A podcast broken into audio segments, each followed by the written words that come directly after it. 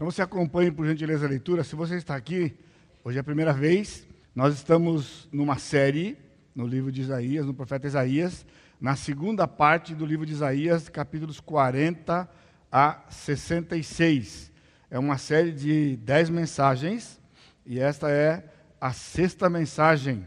Nós temos por hábito aqui na igreja, já nesse, quase que toda a sua existência, a prática da a convicção e a prática da exposição bíblica, onde então nós abrimos o texto, lemos o texto e buscamos pela direção do Espírito entender o que o Senhor tinha colocado no coração do autor sagrado, para que então aquilo que foi bênção na época que ele viveu, sendo princípio bíblico, sendo atemporal e de aplicação a todas as culturas e épocas, então nós nos apropriamos e aplicamos para o nosso viver diário. Isaías 48 diz assim a palavra do Senhor através do profeta Isaías: Ouve isto, casa de Jacó, que vos chamais pelo nome de Israel, e saístes da linhagem de Judá, que jurais pelo nome do Senhor, e confessais o Deus de Israel, mas não em verdade nem em justiça. Da santa cidade tomam o nome e se firmam sobre o Deus de Israel, cujo nome é o Senhor dos Exércitos. As primeiras coisas desde a antiguidade as anunciei, sim, pronunciou-as a minha boca, e eu as fiz ouvir, de repente agi, e elas se cumpriram. Porque eu sabia que eras obstinado, e a tua cerviz é um tendão de ferro, e tens a testa de bronze. Por isso, tu anunciei desde aquele tempo e tu dei a conhecer antes que acontecesse, para que não dissesses: o meu ídolo fez essas coisas, ou a minha imagem de escultura e a fundição as ordenaram.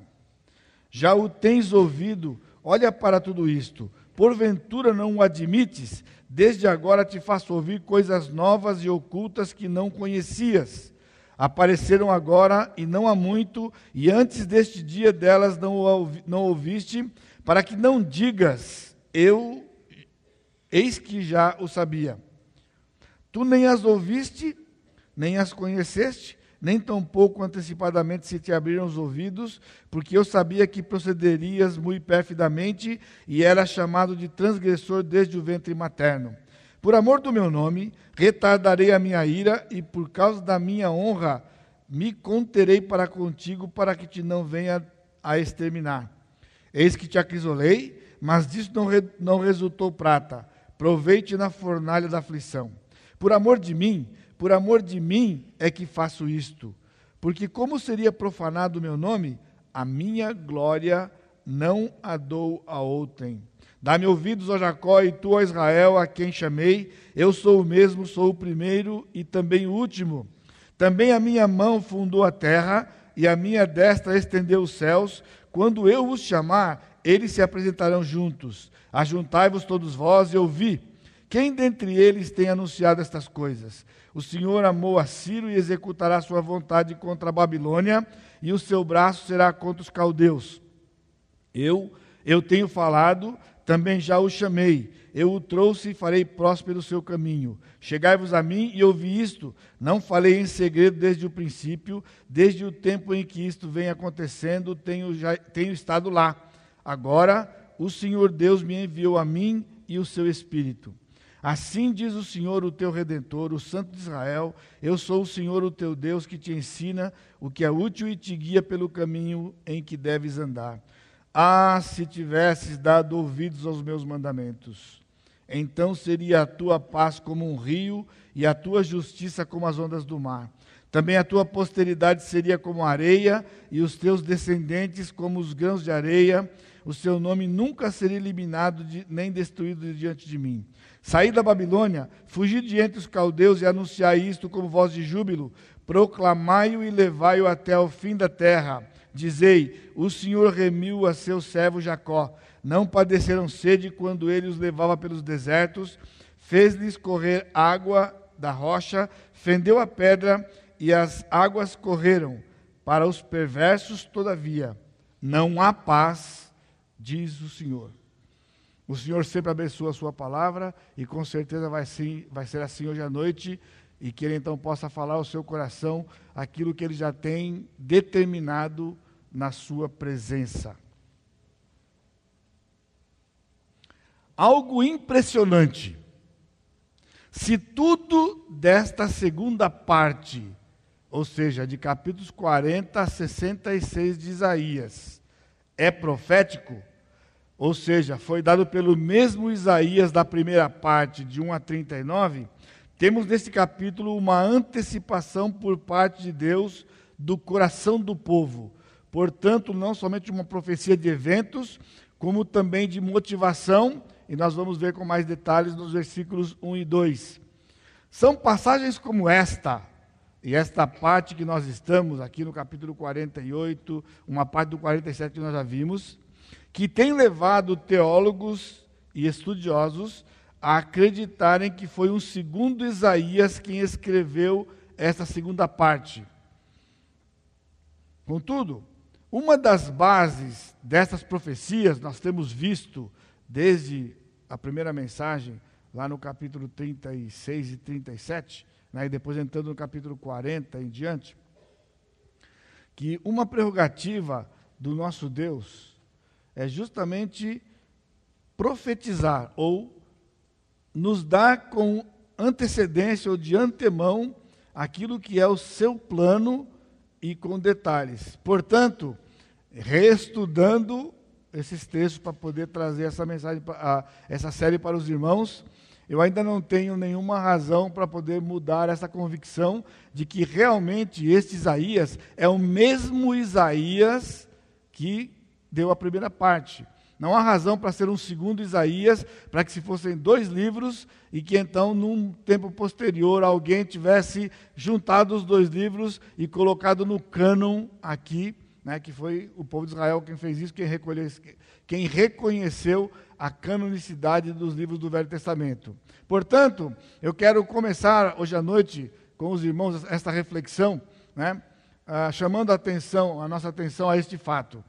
Então, uma vez que esse texto foi dado por Deus usou como instrumento um homem que morreu no ano 680 a.C., e ele está trazendo palavras que serão cumpridas somente em 600, de 587 a 6, ou melhor, de 605 a 587, quando a Babilônia vai invadir Israel, e 539, quando Ciro, no seu primeiro ano, decreta, traz um decreto libertando os povos, inclusive Israel, para voltar para a sua terra.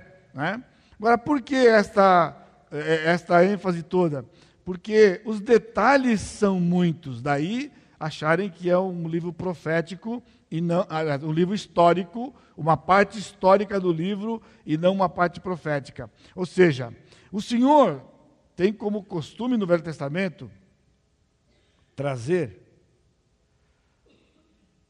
predições ou profecias com respeito a eventos e a resposta do seu povo para com os eventos. Aqui nesse texto, nós temos algo que é, como eu disse, é impressionante, porque o Senhor vai trazer na abertura desta profecia, deste capítulo, que compõe uma profecia inteira, ele vai trazer a motivação que estava no coração do povo quando o povo fosse para o cativeiro, passados 70 anos do cativeiro, libertos do cativeiro o que estava dentro do coração deles, o Senhor expressa aqui.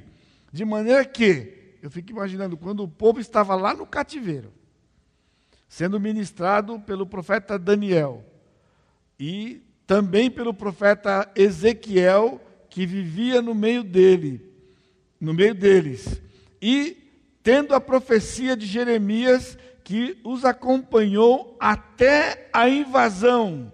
Eles tinham uma palavra do Senhor dada há quase 100 anos antes, dando detalhes do, da reação, o comportamento e o coração do povo de Israel. O capítulo 48 contém dois estilos distintos: história e profecia.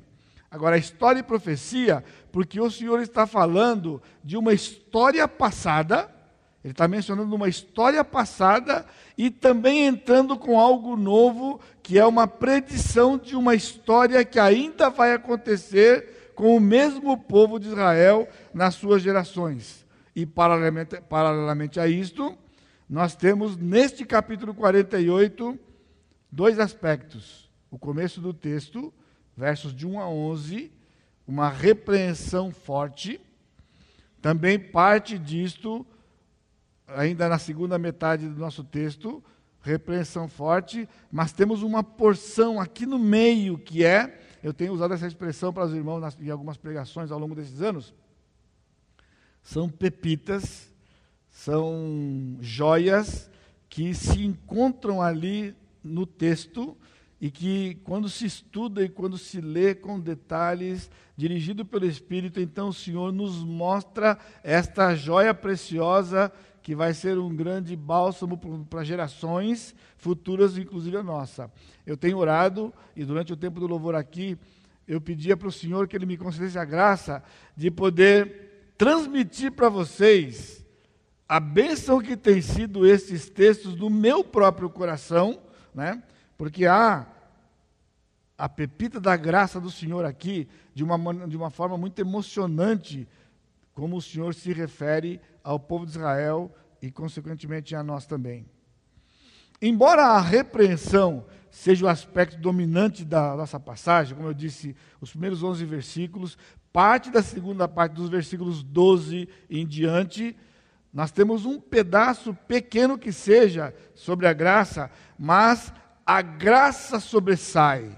A graça é mais veemente, mesmo sendo uma porção pequena do que a repreensão. Né? Por quê? Porque o Senhor está trazendo palavras de esperança para um povo que vai, que tem sido, que foi, tem sido e será rebelde contra ele, trocando-o por outros deuses, mesmo assim, ele se manifesta em graça para manter o povo vivo e ainda restaurar o povo e trazer o povo de volta e manter comunhão novamente com o Senhor. O capítulo 48 também tem uma característica de que nesta divisão de 40 a 66, a primeira divisão vai exatamente de 40 a 48. No próximo domingo, se o senhor não voltar, hoje à noite, depois da pregação e durante a semana, vocês estão com frio, não é? A minha classe de manhã estava com frio, mas eu vou dar um desconto para vocês. Aí eu vi um, umas bocas se mexendo aí, amém? Né? Irmãos, quando eu digo para você isto, você sempre tem que ter uma coisa na sua mente.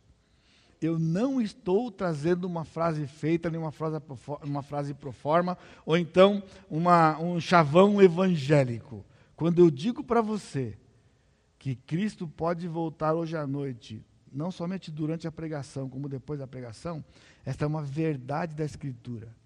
Porque conhecer a profecia da segunda vida de Jesus só for, só é bíblica se você acreditar que Cristo vai voltar ainda hoje. Se você acreditar que ele volta amanhã, já está fora da Escritura. Está fora da Escritura. A coisa é hoje. Porque Deus é o Deus do hoje. Ele diz: Hoje, se ouvides a sua voz, não endureçais o vosso coração. Então, só para você sintonizar, três tempos: ontem, hoje e amanhã. Quem está mais tempo aqui, poderia falar em coro juntamente comigo. Ontem é do homem. O homem gosta do ontem. Nós temos saudades. O povo de Israel estava no deserto e tinha saudade do Egito da cebola do Egito, esse pecado eu não cometeria lá no deserto, com certeza eu não cometeria esse pecado no deserto de ficar com saudade da cebola do Egito. Tanta coisa boa para ter saudade de cebola, pessoal. Mas, ou seja, você está aqui, você é casado, você tem saudade do namoro. Ou saudade do começo do casamento. Ou seja, a coisa do homem é ontem. Agora, Deus é hoje, porque o diabo é amanhã. O amanhã é do diabo, o ontem do homem, o hoje é do Senhor. Por isso, o Senhor se manifesta hoje, trouxe você aqui hoje porque ele tem algo a dizer para você. E Cristo pode voltar hoje ainda, e nós vamos subir e vamos nos encontrar com Ele lá nas nuvens para estar para sempre com o Senhor. O capítulo 48 também é especial, porque ele traz uma espécie de resumo da abordagem do profeta. Desde a primeira mensagem, eu tenho mencionado para vocês que a característica dessa segunda parte de Isaías é composta de um ciclo de incredulidade do povo de Israel, aliás, de idolatria de Israel, os atributos de Deus são mencionados e então o Senhor pronuncia um livramento futuro. Idolatria, os atributos de Deus e o livramento futuro. E nestes ciclos, entre estes ciclos, nós temos os cânticos do servo do Senhor, que nós já vimos um, no capítulo 42, e no próximo domingo, como eu disse, que não voltar, então nós vamos estar aqui, capítulo 49, o segundo cântico do servo do Senhor. Então, capítulo 40, no capítulo 48, num capítulo só, nós encontramos as três coisas: a idolatria de Israel, os atributos do Senhor e o livramento previsto do Senhor. No entanto, há uma forte ênfase na prerrogativa exclusiva de Deus de antecipar e cumprir os eventos futuros, sempre com dois aspectos. Você vai ouvir isso aqui repetidas vezes, porque isso aqui é algo muito importante no passado para Israel, Israel desprezou, e é importante para nós. Deus desafia no livro de Isaías, todo o tempo, nessa segunda parte, os outros deuses, justamente nessa questão. Eles não têm capacidade de antecipar o futuro. Somente Deus tem essa capacidade, e isto é de grande segurança para nós Servimos um Deus que sabe do futuro, determina o futuro e controla o futuro. E isso é, é, é, é importante para nós, porque traz segurança e é um, um antídoto do Senhor contra o medo, contra a preocupação. O que está inquietando você hoje à noite? Você entrou por essas portas aqui, está frio, né? Eu louvo a Deus porque Ele deu para você perseverança para chegar aqui, deixar o conforto da sua casa, o lugar quentinho lá, para vir para cá no frio, mas para ter o seu coração aquecido pela palavra do Senhor, pela esperança que há na obra do Senhor Jesus Cristo, naquela cruz, em nosso favor. O Senhor trouxe, nos trouxe aqui para nos, nos ajudar a, em momentos de tribulação, de aflições, tribulações, aflições, sermos confortados pelo Senhor, porque Ele sabe o que vai acontecer, Ele determinou o que vai acontecer e Ele controla o que vai acontecer. Soa para você corriqueiro, não é? Mas não devia. Devia ser algo que você deveria meditar. Está aflito? Medita nisso. Por que você está aflito? Por quê? O medo é sempre do amanhã. A gente nunca tem medo do ontem. Já aconteceu. E não tem medo do hoje porque nós achamos que temos controle do hoje. Por que temos medo? Por que nos preocupamos?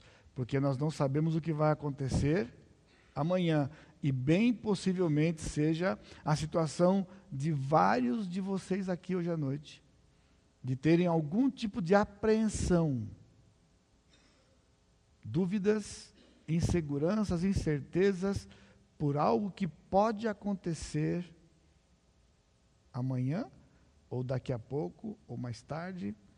Então eu espero que o Senhor já comece a trabalhar no seu coração, dizendo para você: Eu sei. Somente Deus sabe. E é suficiente ele saber. Então, esses dois aspectos importantes com respeito a esse desafio que o senhor faz, os ídolos e deuses falsos falham neste quesito.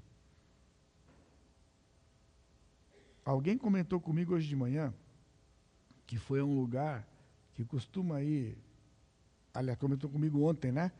Que costuma ir, vez por outra lá, mas vai de noite.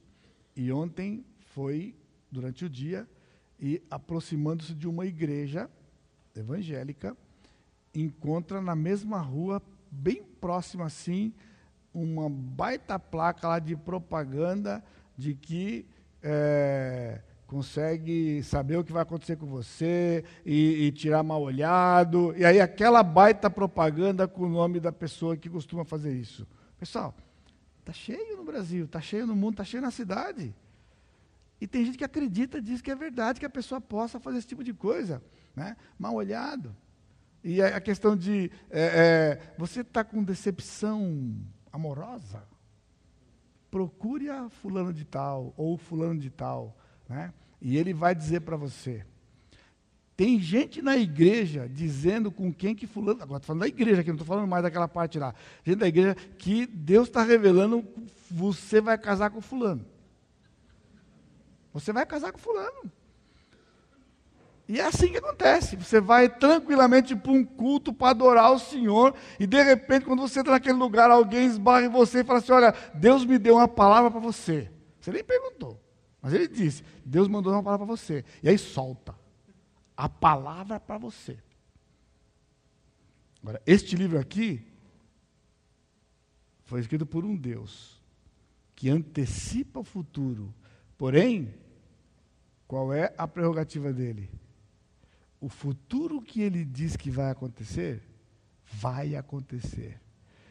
E nós somos tão ruins de ouvido com a palavra porque no Velho Testamento, em Deuteronômio 18, diz que se um cidadão dissesse que era de Deus e falasse e não acontecesse, a ordem era mata o cidadão. Se a igreja praticasse isso, já estava extinto, porque já tinha morrido um bocado de gente. O Senhor me disse que vai acontecer. Agora, o nosso problema, pessoal, não é só na eleição, não, viu? Que você vai votar no mesmo cara, no mesmo candidato, né? Você nem você esqueceu tudo o que aconteceu nesses dias e o que está acontecendo na semana passada, esqueceu. Não, o nosso problema vai além. Nós esquecemos também da Escritura, nós esquecemos os princípios da palavra. Um fulano diz que vai acontecer, você acredita, não acontece e você não faz nada.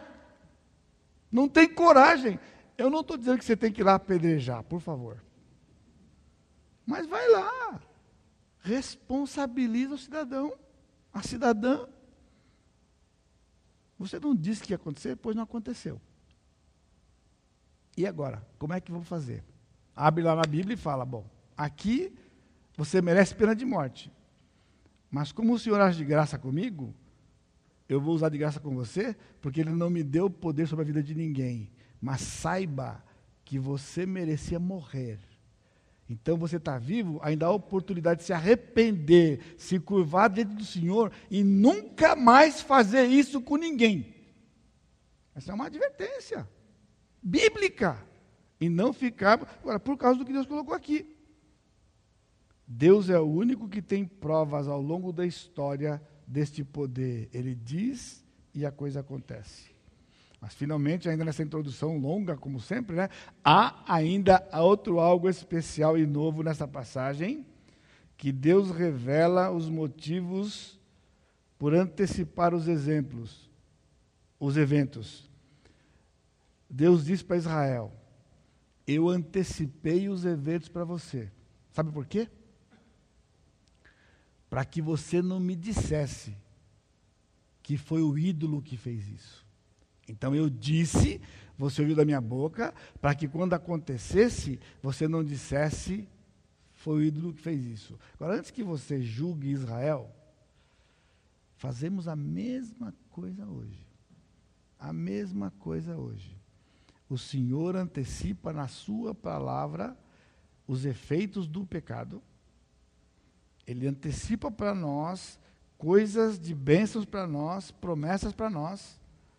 Mas quando acontece, nós damos o crédito para pessoas, para outros, e não damos o crédito para o Senhor.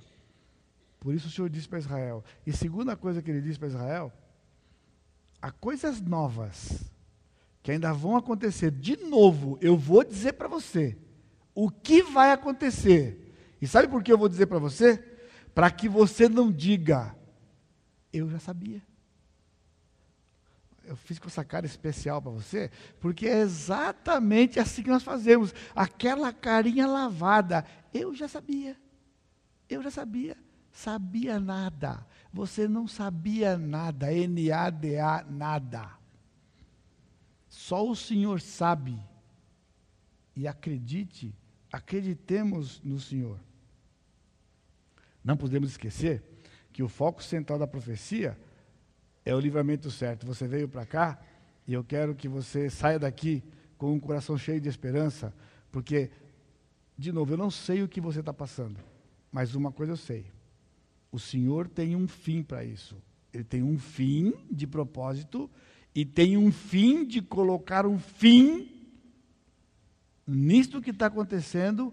O nome dele vai ser glorificado e a sua vida espiritual vai ser edificada, e ao final deste processo, você se tornará mais parecido com Jesus um pouco.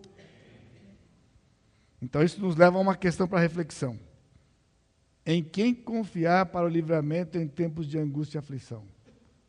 Lembra? Foi a pergunta da semana passada, da semana retrasada, da outra. Em tempos de aflição, você confia em quem? Hoje, a aflição que você está passando, o sofrimento que você está passando, as incertezas que você está vivendo, você confia em quem? A resposta que se espera do igrejês é eu confio no Senhor. Sim, mas será que as atitudes subsequentes, ou o seu comportamento, as suas palavras, os seus pensamentos, que só você sabe, eles corroboram com isso, eles garantem isto, de que a sua confiança está no Senhor? O texto nós vamos ver agora, daqui para frente, ele está dividido em partes naturais, porque nós encontramos este apelo de ouvir três vezes. Versículo 1, ele começa dizendo: Ouvi isto, casa de Jacó. No versículo 12, ele diz: Dá-me ouvidos, ó Jacó. E nessa mesma, nesse mesmo, nessa mesma porção, de 12 até 15, ele fala no versículo 14, né? Ajuntai-vos todos vós e ouvi. No versículo 15, eu tenho falado também, já o chamei. E no versículo 18 ele diz: Ah, se tivesses dado ouvidos. Fique atento ainda até para frente, porque aqui é a grande, a grande pepita. Ah, se tivesses dado ouvidos. Por isso, em tempos de angústia e sofrimento, Deus nos chama a dar ouvidos aos seus mandamentos e a confiar no seu absoluto controle da história para desfrutarmos da sua paz. A aflição, a sofrimento, a incerteza, a angústia, consequentemente, não há paz. Porque se você diz para mim, pastor, o meu coração está em paz, não pode ter angústia. Não, pastor, eu estou angustiado, mas eu estou em paz. Aí fica difícil. Não, pastor, eu estou um pouco angustiado, mas eu estou confiante no Senhor. Não funciona assim. Em tempos de angústia e sofrimento, o Senhor está chamando o povo de Israel, e consequentemente nós também, a ouvirmos os seus mandamentos, ouvirmos a sua palavra, confiar no seu absoluto controle da história. Ou seja, você acredita que Deus ama você? Falamos isso na minha, na minha classe escola dominical, na lição 6 da confrontação. Você acredita que Deus te ama? Você acredita que Deus é sábio? Você acredita que Deus é soberano? Então por que ficamos aflitos? Por que ficamos aflitos? Somos pó. Eu estou dizendo ficamos, nós ficamos. E eu sei que você está aqui aflito. Então o Senhor está dizendo para você: sabe que você está aflito? Você não está ouvindo. Ouça, dá ouvidos à minha palavra, o Senhor está dizendo, para que você desfrute da minha paz. Não importa, de verdade, irmãos, não importa o que vai acontecer daqui a pouco, ou amanhã, semana que vem. Deus nos deu hoje para viver. Na garantia, eu tenho controle. O Senhor sabia que ia fazer frio hoje. Pastor, mas e daí? Daí? Que ele sabia. Então, mas. Então você não está entendendo. Deus determinou que fizesse frio hoje à noite. E, pastor, isso já começou a apelar. E, ó, Vi o jornal essa semana aqui, falaram, mostraram até um desenho lá de um negocinho assim, todo mexendo assim com uma letra A no meio, dizendo que é negócio de alta pressão que passou não sei aonde, que está passando não sei aonde, está subindo para não sei aonde, e por isso ia quase nevar lá no sul, e aqui no sudeste, a máxima de hoje ia ser 16 graus. E você acha que você está esperto porque você viu isso aqui.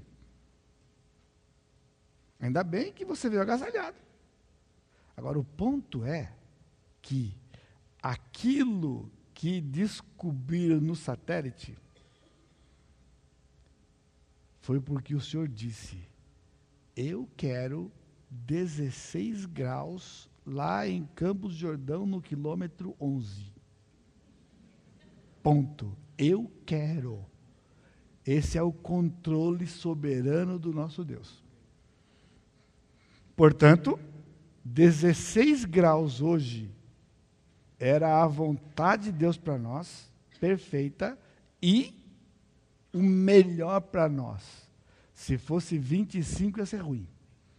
E se for 10 ia ser complicado. Então 16. O Senhor determinou. Eu estou dizendo porque você escuta tanta coisa aqui na igreja que é corriqueiro para você, pessoal. Deus controla de verdade, de verdade, Ele controla. Assim, se Cristo não voltar hoje, amanhã ele não só sabe. Tá, eu estou conseguindo transmitir para você a diferença entre saber e determinar. Ele não só sabe, porque a onisciência de Deus não é maior que ele. Ele determinou o que vai acontecer amanhã. E ele já determinou o que vai acontecer na nossa vida toda. Tá, então a gente vai deixar o barco correr, pastor? Não, não vou no tempo de explicar para você hoje à noite aqui. Acredite, ele já determinou. Por que isso? Para que você tenha segurança quando adversidades venham e assolem você. Você está sofrendo porque não tem dado ouvidos aos mandamentos do Senhor e faz parte dos mandamentos dele entender que na sua soberania, na sua sabedoria e no amor que ele tem por nós, ele determina as coisas. Portanto, do ponto de vista de Deus, não é ruim. Nada é ruim. É ruim para nós. Nós não gostamos de sofrer. Eu não gosto de sofrer. Mas tenho aprendido a entender por que, que o Senhor me permite sofrer. Mas foi como nós terminamos a semana passada. Porque Ele determinou o sofrimento que eu passo, vou passar e que você está passando mesmo que haja uma explicação lógica, mesmo que haja uma explicação na medicina, mesmo que haja uma explicação meteorológica. Deus, em última análise, determinou todas as coisas, controla todas as coisas, nada pega Deus de surpresa, e nós temos que nos sintonizar com Ele para desfrutarmos deste atributo que o Senhor tem, que está à nossa disposição. Então, ouvir o que do Senhor? Primeiro, reconhecer, ó, dar ouvidos aos mandamentos do Senhor, confiar no seu absoluto controle da, da, da, da história, para desfrutar da sua paz, implica em reconhecer nossa condição espiritual em meio ao sofrimento. Versos 1 e 2. Ouvi isto, casa de Jacó, que vos chamais pelo nome de Israel e saíste da linhagem de Judá, que jurais pelo nome do Senhor e confessais o Deus de Israel, mas não em verdade e em justiça. Da mesma da santa cidade tomam o nome e se firmam sobre o Deus de Israel, cujo nome é o Senhor dos Exércitos. O que está acontecendo aqui? Nota, o Senhor está antecipando para Israel como vai ser a sua condição espiritual cem anos depois, quando eles forem para o cativeiro. E quando o cativeiro acabar, que o Senhor for dar livramento. Estão escutando? Quando o Senhor for dar livramento, como que o povo de Israel vai estar aqui? Você percebeu que ele fala: vocês chamam pelo meu nome, vocês saíram da linhagem de Judá, juram pelo nome do Senhor, confessam o dor de Israel, só que tem um mas. Mas não em verdade e em justiça. Como é que funciona isso aqui? O povo estava desinteressado. Deus está dizendo: eu vou mandar os babilônios virem, vão invadir a cidade, vão levar vocês, vocês vão ficar cativos. Jeremias vai dar informação mais tarde para eles. 70 anos, ao final dos quais eu vou tirar vocês de lá. Aí ele está dizendo aqui, pela primeira vez, vocês não vão querer vir. Vocês não vão querer sair. Vocês vão estar acomodados e satisfeitos na Babilônia. 70 anos depois, se uma geração são 40 anos, então significa que a maior parte dos judeus que estavam na Babilônia eram jovens que tinham nascido na Babilônia. E eles só tinham a cidade de Jerusalém como um conceito.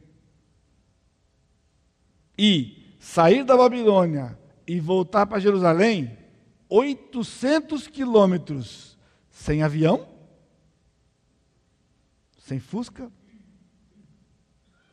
de jegue, de camelo, a pé. Muito sacrifício.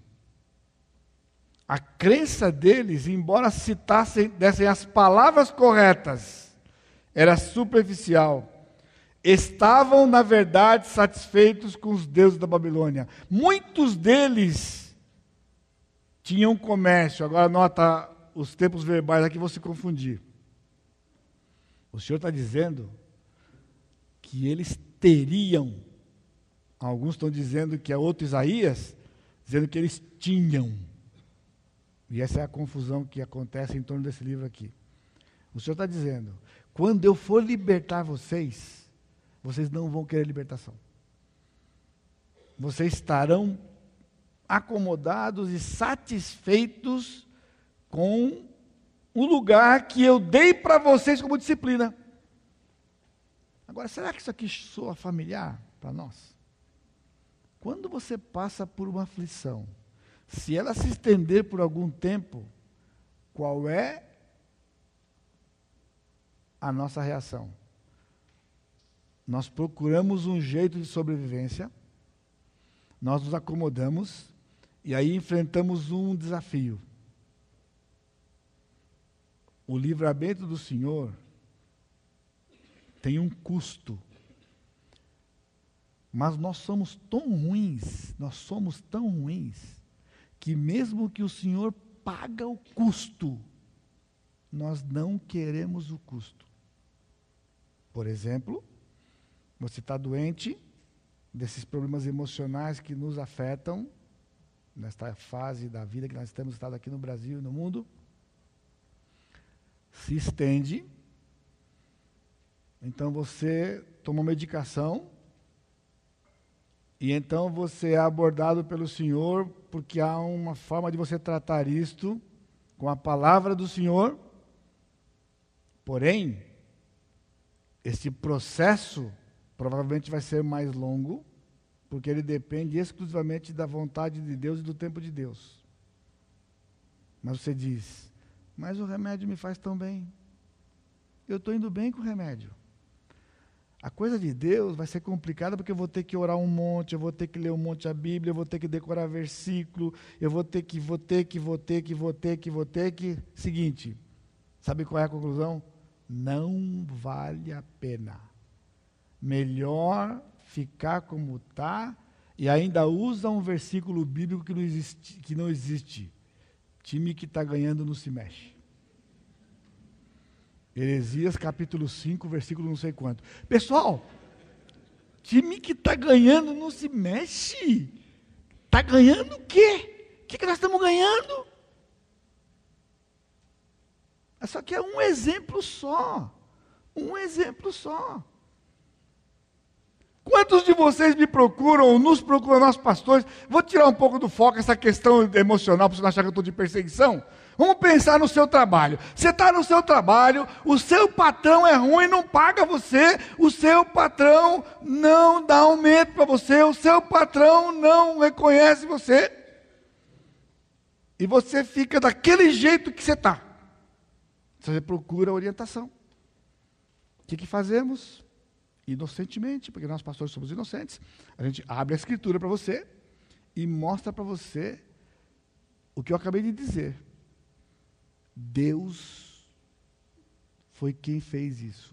Ele mandou o seu patrão não pagar você. Como é que é, pastor? Deus falou para o seu patrão não paga ele. Mas é errado, é ilegal o cara não pagar. Como é que Deus manda o cara fazer uma coisa ilegal? Se você estava no culto domingo passado, é só você escutar a mensagem de novo. Escuta outra vez. Deus disse: Eu crio mal. Porque se você acreditar que não foi Deus que fez, só tem uma possibilidade. O seu patrão é maior que Deus. Ele faz e acontece e ninguém faz nada. Você pode ler como tarefa em casa depois o Salmo 94. Ele pede a vingança do Senhor e diz: os caras estão pintando e bordando porque diz que Deus não existe. Aí o Senhor fala: escuta, eles são estúpidos, são, eles são estúpidos. Eles não, será que o que criou o ouvido não escuta? Será que quem fez os olhos não vê? O tempo deles está determinado, o Senhor disse.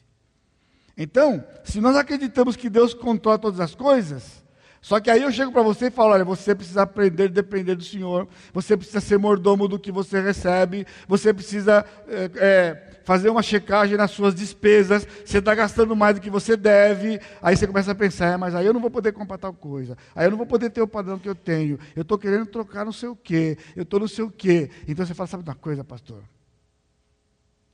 É muita energia, pastor. Eu prefiro ficar num perrengue com o meu patrão lá, manda o currículo por aí, se aparecer outro emprego eu vou, porque a parte de Deus é muito custosa. Você está entendendo? Esse era o estado espiritual do povo de Israel, que seria no fim do cativeiro. Esse é o nosso estado quando passamos por problemas. Às vezes demora anos. Eu lutei dez anos com meu patrão. Dez anos, não foi dez dias, dez anos. Achando que ele era o bambambam bam, bam, e fazia, pintava e bordava. Até que o senhor falou, fi, fi, você sabe quem eu sou de verdade? Deus que criou os céus e a terra. Por isso que ele falou aqui para eles, para Israel. Você acha que um Deus que diz que chama para si essa prerrogativa de que ele criou todas as coisas, ele é submisso à vontade de um cidadão que decide fazer a coisa errada contra um filho dele e Deus não faz nada? É possível? Não é possível. Há algo errado. Portanto, peça a graça de Deus. Caminhe onde o Senhor leva você. Ouça os mandamentos do Senhor, a palavra do Senhor, e o Senhor tem um livramento para você. Ele tem um livramento para você. Você não precisa insistir aonde você está. Israel chegou ao ponto de, de, chegaria ao ponto de dizer não vale a pena voltar para Jerusalém. E quando você, se você lembra, quando nós pregamos aqui né, no, no Esdras e Neemias, né, pastor Sérgio pregou Esdras e Neemias, ó, um tantico assim voltou. Só um tantico assim voltou. A maior parte dos judeus nunca voltaram da Babilônia. Eles ficaram na Babilônia e espalhados pelo império. Quando abrimos o Novo Testamento, nós encontramos judeus espalhados por todo o mundo de então, porque não quiseram voltar para Jerusalém. Será que esse não é o seu coração? Você não quer se voltar para aquilo que Deus está dando de solução, porque está confortável para você, aonde você está. Jerusalém era apenas um passado distante. As soluções bíblicas apresentadas para você têm sido assim no seu ouvido. Pastor fala que Deus fez, Deus fez, Deus fez, Deus fez. Na verdade, eu estou sofrendo hoje um monte de coisa lá e eu, na verdade, isso é muito longe para mim. Me ofereceram algo que é muito mais rápido. Muito mais rápido. Porque a igreja está oferecendo isso para os crentes hoje. Vem para Jesus e vai dar tudo certo na sua vida. Só que hoje, quando eles falam vem para Jesus, com todo o respeito que eu tenho a qualquer líder evangélico neste Brasil e no mundo, mas é isso que eles estão dizendo. Mas eu já sou crente. Você é crente estar na igreja errada. Você tem que vir para a minha igreja. Porque aqui na minha igreja eles dizem: aqui a gente crê num Deus que tem poder de verdade. E o povo vai.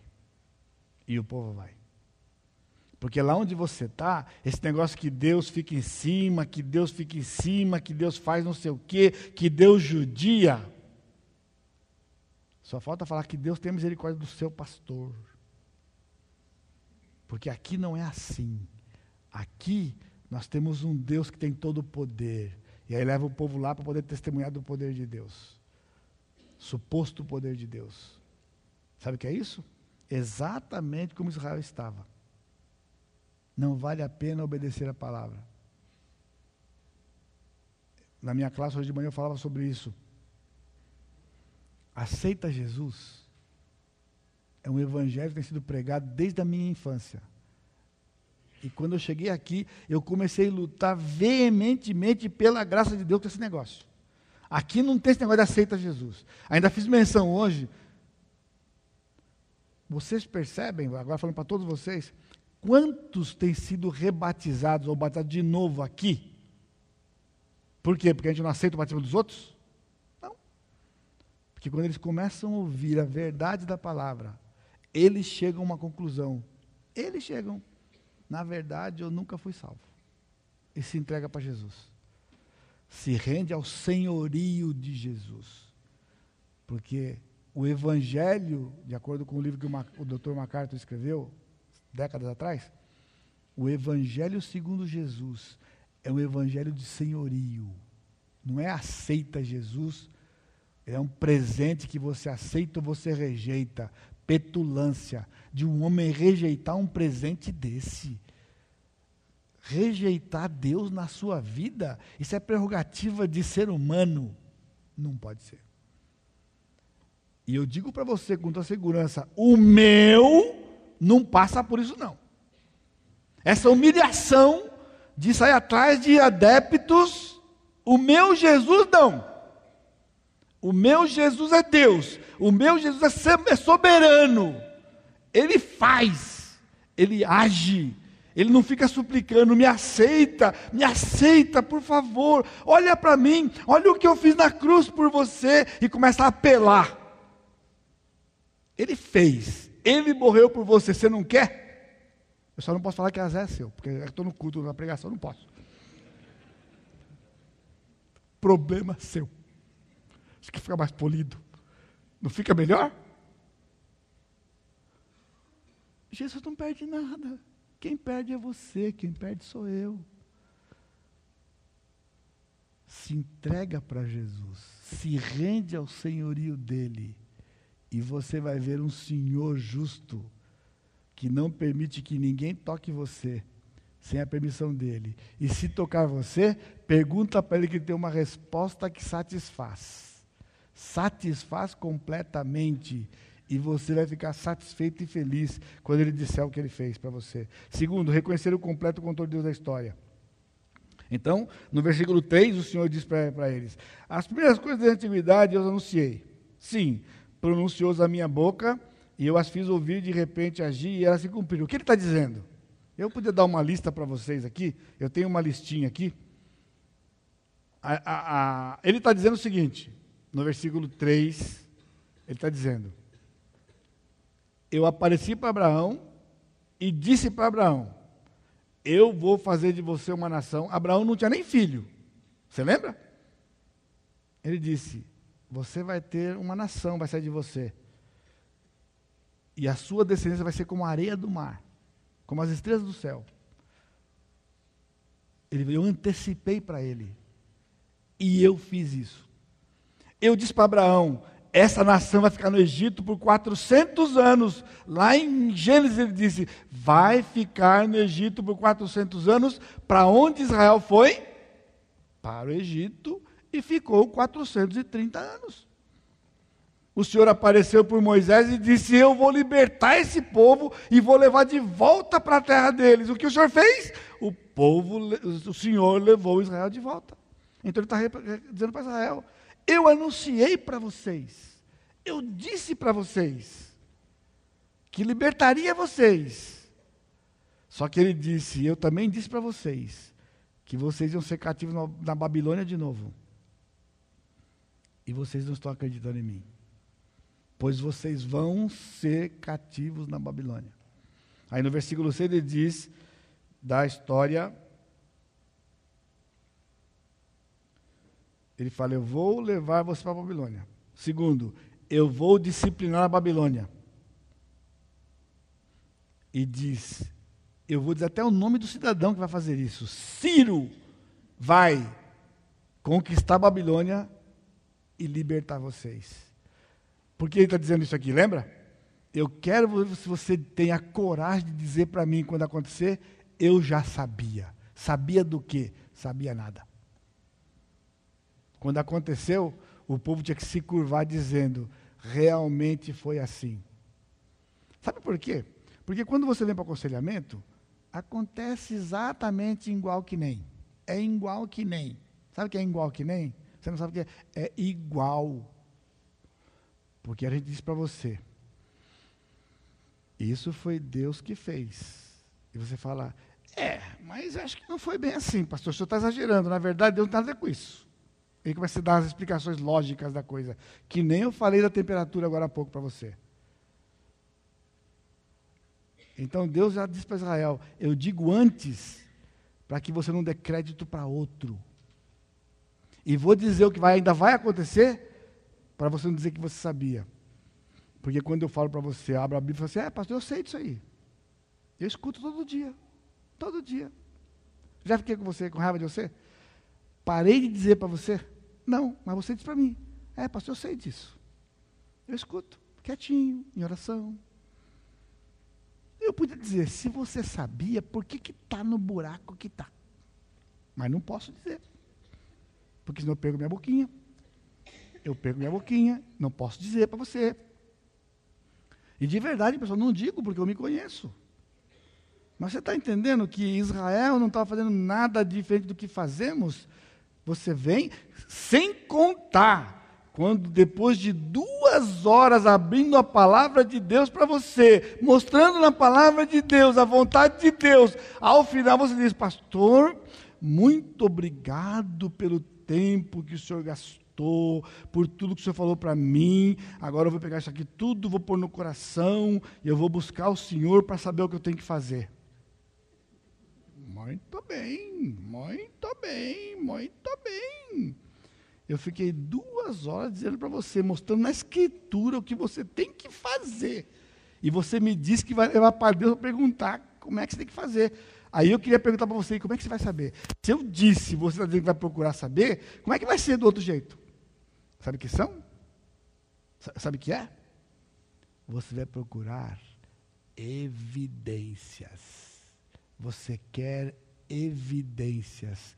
Quando a Escritura diz que a coisa é pela fé não tem evidências, a não ser o fato de que Deus controla tudo, sabe de tudo, deixou a palavra como uma forma segura.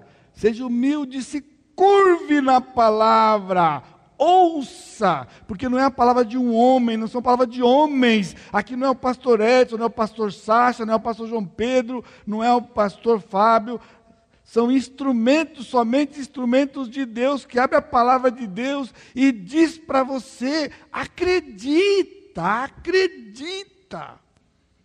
Israel não acreditou nos profetas. Israel matou os profetas. Não acreditou. E quando Deus mesmo veio dizer, mataram o Senhor também. E somos exatamente igual. Ou iguais. Somos exatamente iguais. Agora veja o versículo 4.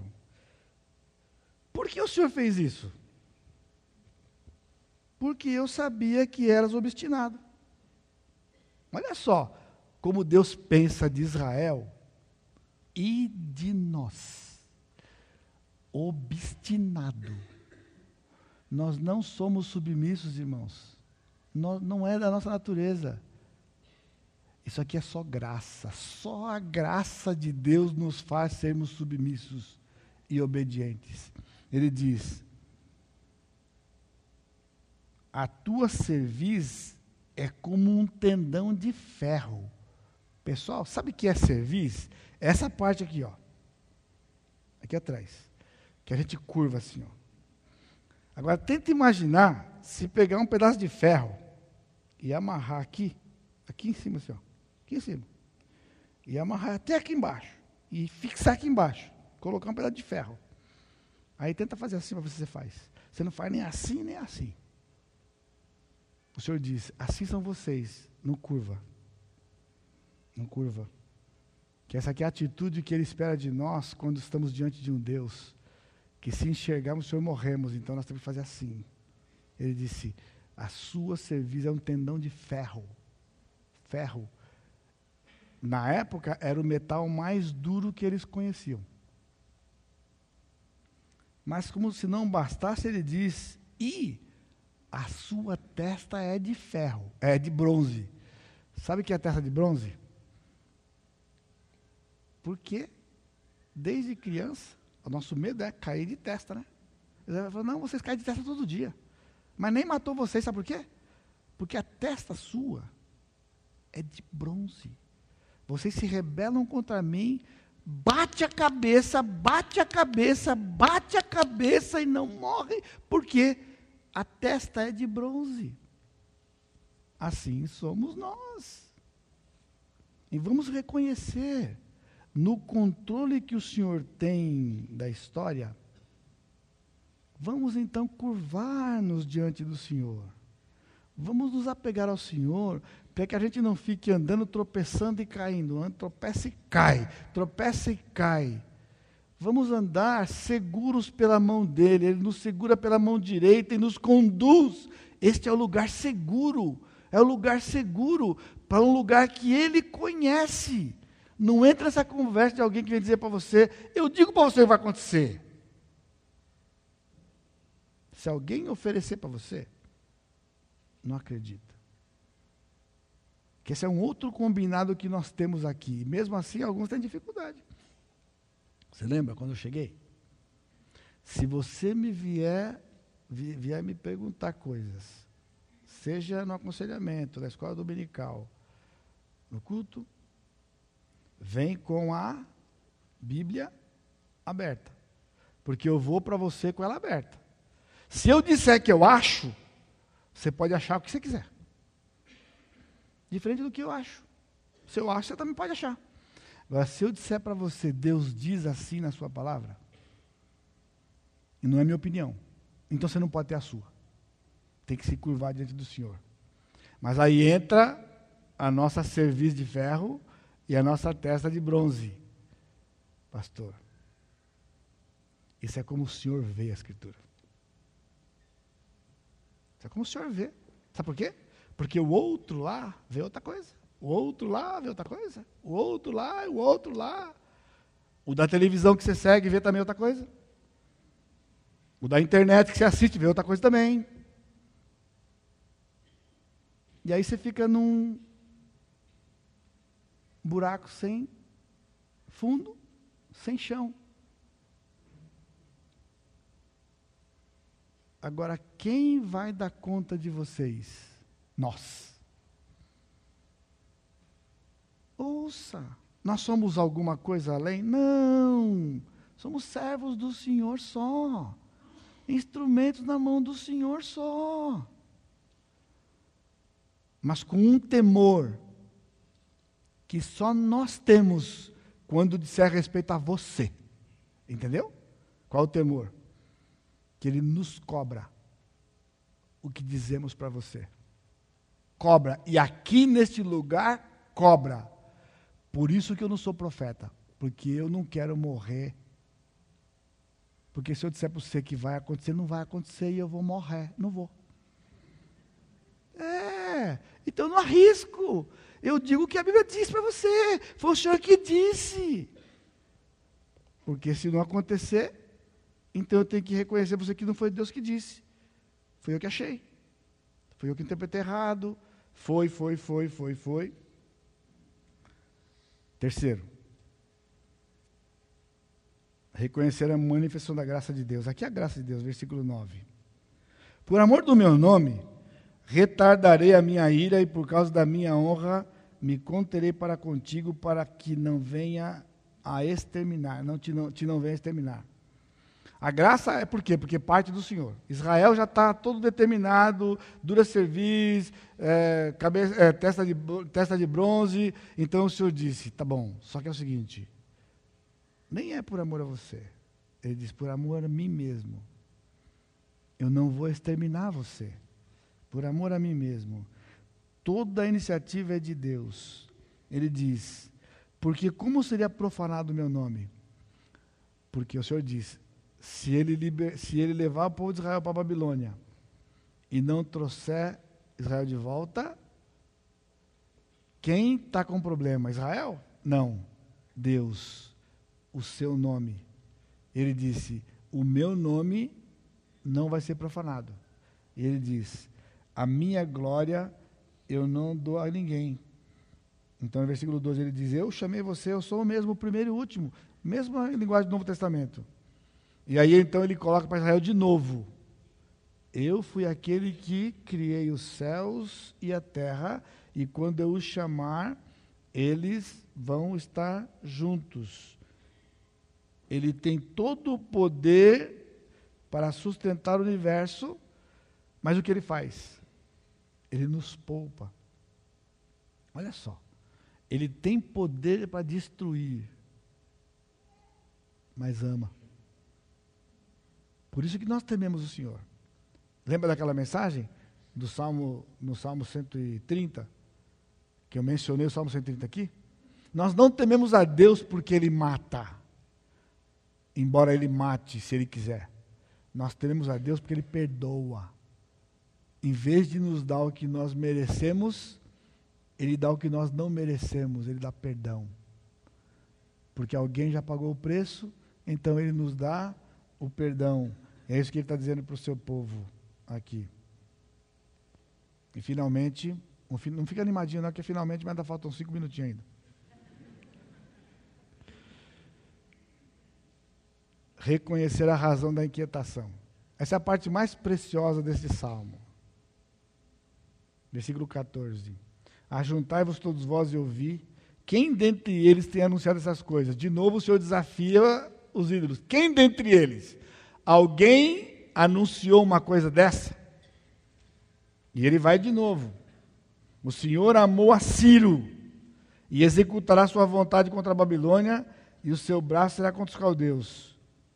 Então ele começa a falar de Ciro, versículo 14, versículo 15, versículo 16.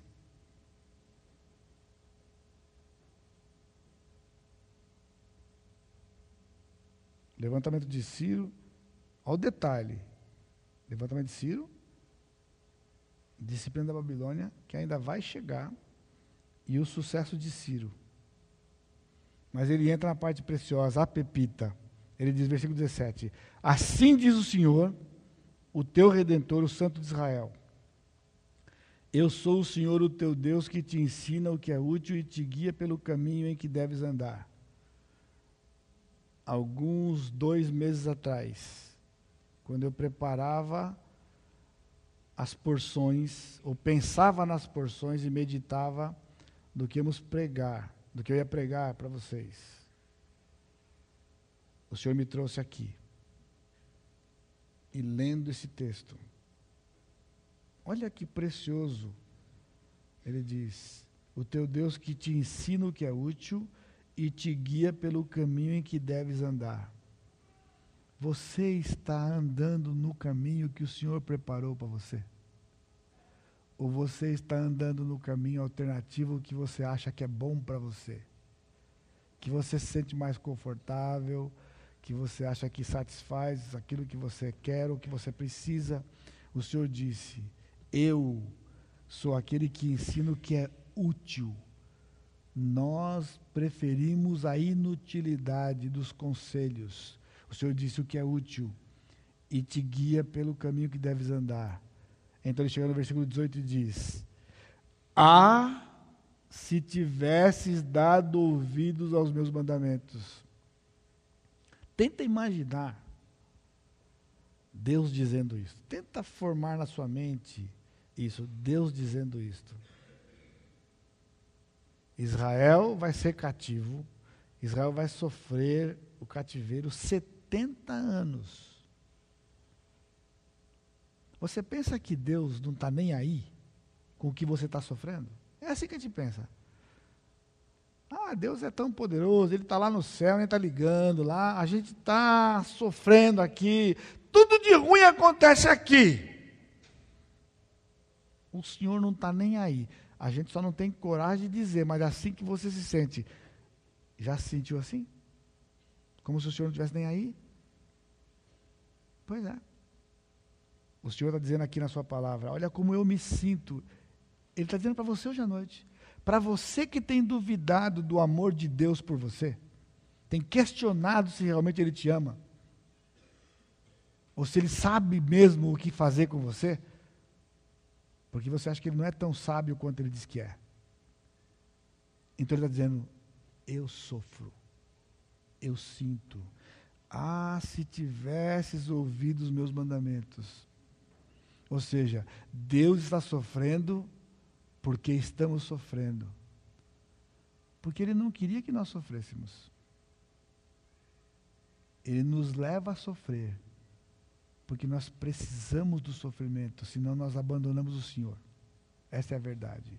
Então ele diz: então, então o que? Se vocês tivessem ouvido os meus mandamentos, a tua paz seria como um rio. Eu já li mais de uma dezena de vezes. Seguramente, para não dizer mais. Este versículo. Você sabe o que é uma paz como um rio? Você entende o que ele está dizendo aqui? O termo hebraico que ele está usando aqui é de um rio caudaloso, de um rio com abundância de água. É uma palavra, porque existem outras palavras. E naquela região, o que era comum eram riachos. Então ele está dizendo para Israel: se você tivesse me dado ouvidos, a tua paz não seria como um riachinho com aquela aguinha mirrada, não. Seria como um rio, com abundância um rio perene, um rio perene com muita água. Ou seja, a paz que o Senhor planejou para nós é assim. A pergunta é: por que não estamos desfrutando dessa paz? Por quê? Que hoje à noite o seu coração está turbulento. Por quê? Você vai me dar a razão. A sua razão. Você vai me contar fatos para mostrar para mim que justifica o seu coração turbulento. Mas o Senhor está dizendo: você não está desfrutando de paz hoje, porque não tem ouvido os meus mandamentos. E o Senhor está se importando porque Ele quer, Ele ainda quer. Não está tarde. Só na hora só. Não está tarde para você ouvir as palavras do Senhor nos seus mandamentos. Ele diz: E a tua justiça como as ondas do mar. O que nós mais queremos dessa, desse Brasil é justiça. Se você costuma assistir Jornal Nacional, não estou dizendo que você deva assistir nem nada, mas se você assiste, tem aquele negócio que eles estão fazendo lá, que país que você quer. O que esse pessoal fala de corrupção e de justiça, o que nós mais queremos é justiça, porque há uma injustiça social, há injustiça política, há injustiça, injustiça, injustiça, e nós estamos revoltados, é isso que você está. Você está revoltado com o que está acontecendo no país e desesperançoso com o que vai acontecer no mês de outubro na eleição. Esse é o seu estado.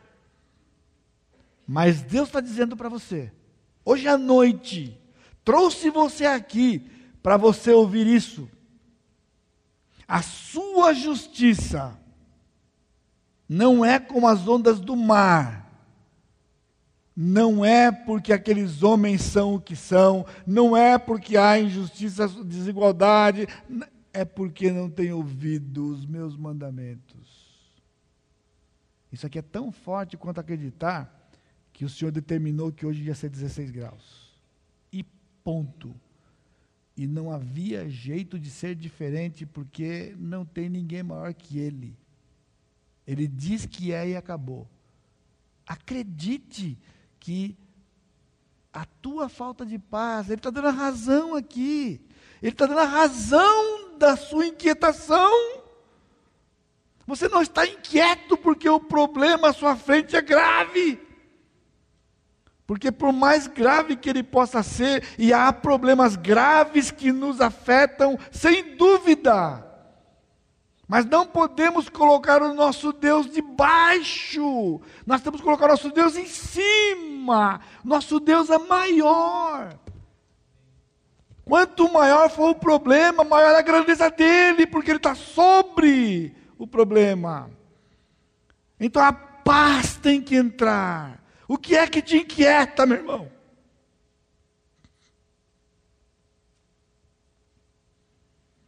Ele diz para Israel: também a tua posteridade seria como areia, e os teus descendentes como os grãos de areia. Porque quando ele prometeu para Abraão, ele prometeu que a descendência dele seria como a areia do mar, e tudo o que Deus prometeu era para todo Israel. Mas Israel não quis. Somente um punhadinho assim, ó. Somente o remanescente vai desfrutar do que o Senhor planejou. Por quê? Porque a dura cerviz, testa de bronze, não ouve. Talvez você está aqui ainda e você acha que Deus tem preferência de filhos. Ele não tem preferência de filhos. Ele planejou coisas, mas nós não queremos. E nós não queremos nada, então ele ainda nos dá coisas. Ele nos dá, tem promessas aqui, ele nos dá. Já viu quando a criança não quer comer? Você põe a comidinha na boca, hum, não entra. Aí você fala, aviãozinho, aviãozinho, abre a portinha, abre a garaginha, ah! e ele, hum, hum, hum. Somos exatamente assim. O Senhor quer nos alimentar e nós não queremos alimento. Aí no versículo 20 ele diz: sair da Babilônia. Ou seja, vocês não querem sair. Vocês estão satisfeitos na Babilônia. Mas eu vou tirar alguns da Babilônia. Vocês vão sair da Babilônia e vocês vão voltar para a sua terra e eu vou fazer de novo o que eu já fiz. Ele diz, versículo 21.